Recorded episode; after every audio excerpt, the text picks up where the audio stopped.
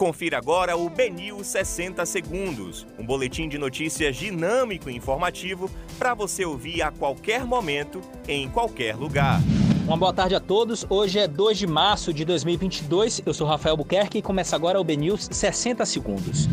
Homem é preso após fazer refém durante operação policial em Valéria.